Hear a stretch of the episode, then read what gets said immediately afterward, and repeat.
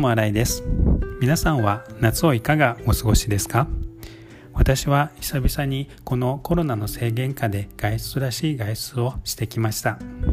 友達と近くにあるコストコに行ってきました。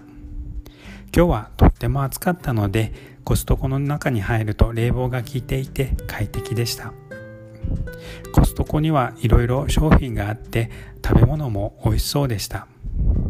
でも私は今冷蔵庫がないのでいっぱい買っても保存ができないので今日は見るだけにしました。あとコロナの制限下でどのぐらい人がいるかなと思ったのですが結構人が多かったのでびっくりしました。久々に人をいっぱい見たのでなんか人酔いした感じでした。皆さんは夏をいかがお過ごしですか？友新井でした。ありがとうございました。